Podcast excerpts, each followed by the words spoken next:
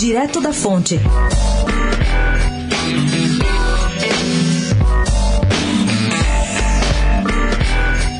A deputada Joyce Hasselman já tem novo QG em São Paulo para chamar de seu.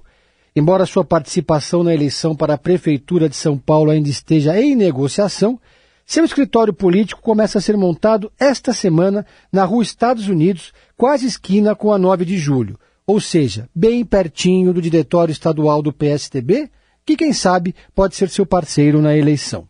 A ideia de que Joyce Hasselman possa fazer uma dobradinha com Bruno Covas na eleição municipal causou reações internas tanto no PSDB quanto no PSL.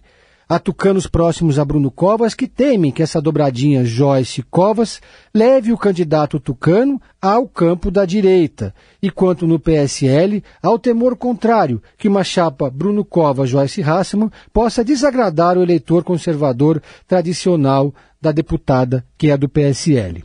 Mudando de assunto, a oposição tentou levar Henrique Meirelles à Assembleia Paulista para explicar a reforma da Previdência do Estado. Não conseguiu. O presidente da SP-Prev, José Roberto de Moraes, foi duas vezes, mas não conquistou o apoio ao projeto. O presidente da Casa, Cauê Macris, tenta acelerar a votação. Dependerá dos próprios aliados, que ontem se ausentaram das comissões após quatro convocações seguidas. A oposição questiona o que chama de pressa do governo. Pedro Venceslau, especial para a Rádio Dourado, direto da fonte.